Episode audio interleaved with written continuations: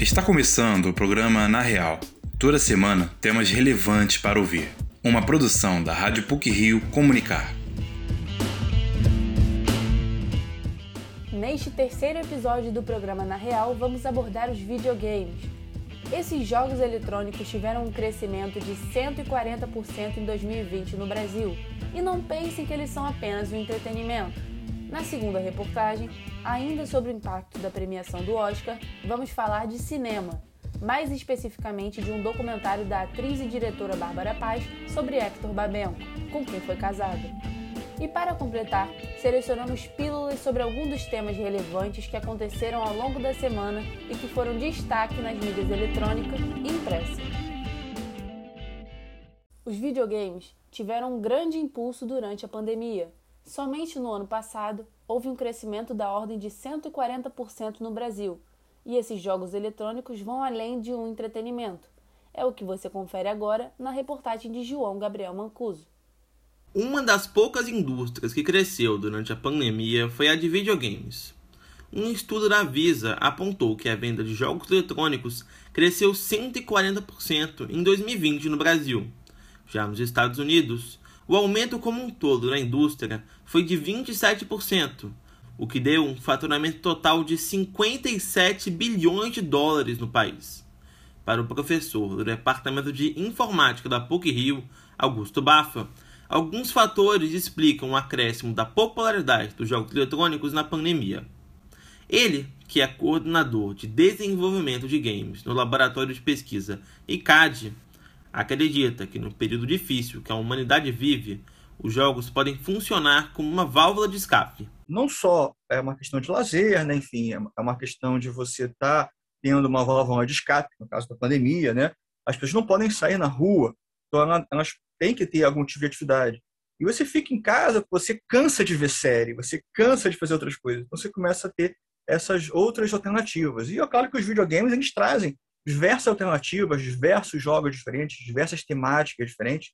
E você pode viver em mundos virtuais, problemas diferentes. Tem uma, uma válvula de escape, tem um lazer ali, principalmente os jogos que são com, com seus amigos, né? os jogos multiplayer. Você pode jogar online, jogos massivos. Então, você está tendo uma alternativa de sair de casa sem sair de casa. Né? Vamos juntar a galera e vamos fazer uma quest. Então, assim, isso é uma, é uma grande alternativa.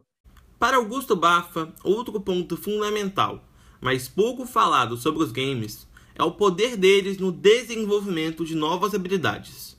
O professor explica como jogos podem ir além de um mero entretenimento. Que assim como o esporte, aquelas habilidades que você desenvolve no videogame acabam sendo é, habilidades interessantes e que você vê que as pessoas que têm um hábito de videogame ou, ou crianças que crescem com videogame, elas têm algumas questões que desenvolvem o cognitivo, o raciocínio para desenvolver é, problemas e resolver esses problemas, planejar a resolução de problemas, entendeu? Algumas questões até de motoras mesmo das mãos, de digitação, enfim, é, traços finos né, no movimento dos dedos. Então você tem um reflexo também que você consegue desenvolver. Então não é só o entretenimento, tem toda uma série de questões. É, uma, é um pouco de ginástica da mente, vamos dizer assim, né? A arquiteta Camila Névoa é uma das pessoas que deu início a uma rotina com os videogames durante a pandemia. No começo da quarentena, ela comprou um novo console, o Nintendo Switch, e começou a jogar com muito mais frequência do que antes. Camila diz que os games são importantes para ela, pois funcionam como uma forma de relaxar no dia a dia. Bom, a importância disso para mim é justamente para ter essa pausa, né?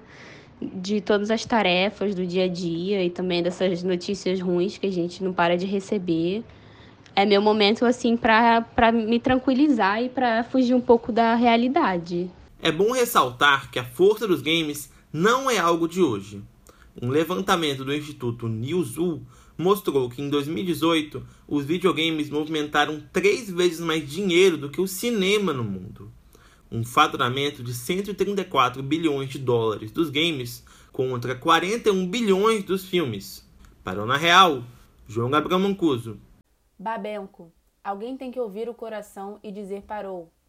Este é o título do documentário da atriz e diretora Bárbara Paz em homenagem a Hector Babenco. O filme chegou a ser selecionado para o Oscar, mas não foi indicado. Além de Bárbara Paz, a repórter Maria Gerck conversou também com o cineasta e documentarista Silvio Tendler. Confira agora. Amor, companheirismo e luta. Esse é o enredo do filme Babenco. Alguém tem que ouvir o coração e dizer parou. Que, mesmo sem ter passado para a fase final de indicações, foi escolhido para representar o Brasil no Oscar de 2021.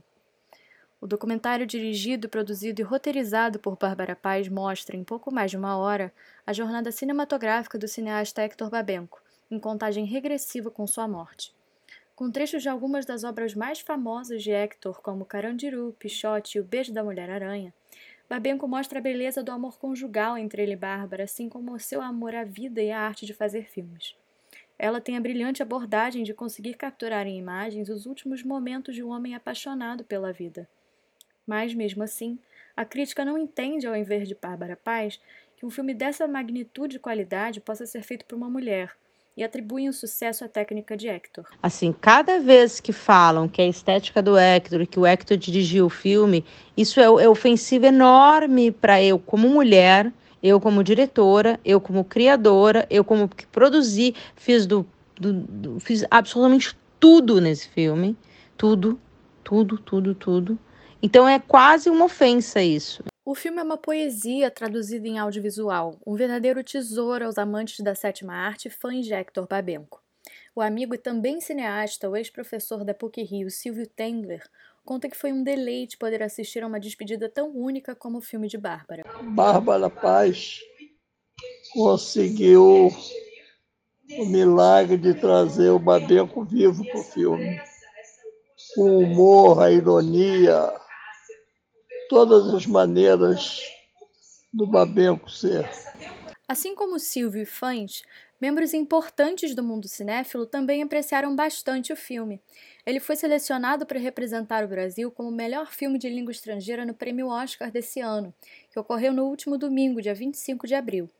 Apesar de não ter sido indicado pela Academia, ele foi recipiente de outros tão importantes prêmios como o Leão de Ouro do melhor documentário no Festival de Veneza em 2019. É uma honra para o Brasil poder, em meio a tanto descaso com a cultura do país, ter um filme como Babenco nos representando mundialmente.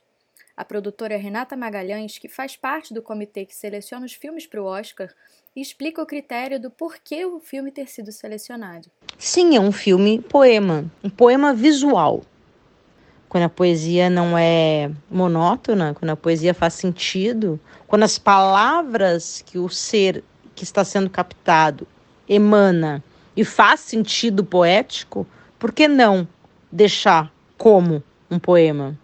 Um dos aspectos mais intrigantes do filme é saber que, por ser um documentário, Hector não é apenas um personagem, mas sim alguém de verdade vivendo tudo aquilo. É angustiante assistir e torcer pelo amor do casal, por seu sucesso e para que Babenco viva, e, no meio de tudo, viver sobre a sombra da noção de que ele já partiu. Em inglês, o título do filme foi traduzido como Babenco, Tell Me When I Die, que em português seria Babenco, Me Diga Quando Morro. Bárbara relata que essa mudança no nome do filme foi algo pensado entre ela e a roteirista Maria Camargo sobre o momento crítico do filme no qual o espectador passa a aguardar a despedida de Hector.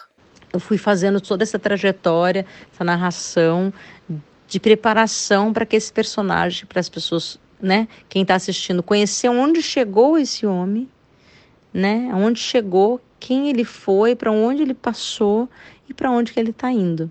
Então ele está se despedindo. Aí na metade você percebe que ele vai se despedir, porque você já já está embutido nesse, já está dentro dele, né? Na metade do filme você já está dentro dele. E aí você não quer que esse homem parta. Só que esse homem já partiu. No livro Mr. Babenco, Solilóquio A2 101, de Bárbara Paz e Hector Babenco, o cineasta, provocado por perguntas da esposa, divide momentos de sua vida pessoal desde a infância na Argentina, sua carreira no cinema até seu último jantar juntos. Poemas e registros fotográficos nunca antes vistos do diretor também podem ser encontrados no livro. Bárbara foi extremamente generosa para com o público e a nação cinéfila, de forma geral, por contar tão lindamente essa história de amor deles e de Hector para com a vida, Silvio Tendler, Renata Magalhães e Bárbara Paz garantem que o filme é imperdível a todos os amantes da sétima arte. É um filme muito bem feito do ponto de vista cinematográfico, muito duro do ponto de vista de construção de história, da história que ele conta. É um filme de despedida para as pessoas que conheceram ele. É doloroso, mas é curioso como ele se relaciona com a morte e como ela se relaciona com a morte do amor dela. Né? É um filme sincero, é um filme de amor, é um filme de uma grande cineasta sobre um grande cineasta. É um filme de amor à vida, um filme sobre um homem que lutou para sobreviver, para fazer cinema, né? se manteve vivo para fazer mais um filme. Como você, como a arte salva. E é uma carta de amor ao cinema. O filme Babenco, Alguém Deve Ouvir o Coração e Dizer Parou, está disponível para compra ou aluguel a quem desejar via YouTube Filmes e Google Play. Maria Gerke para o Na Real. E para finalizar essa edição do Na Real, trazemos para vocês alguns assuntos relevantes que ocorreram ao longo da semana.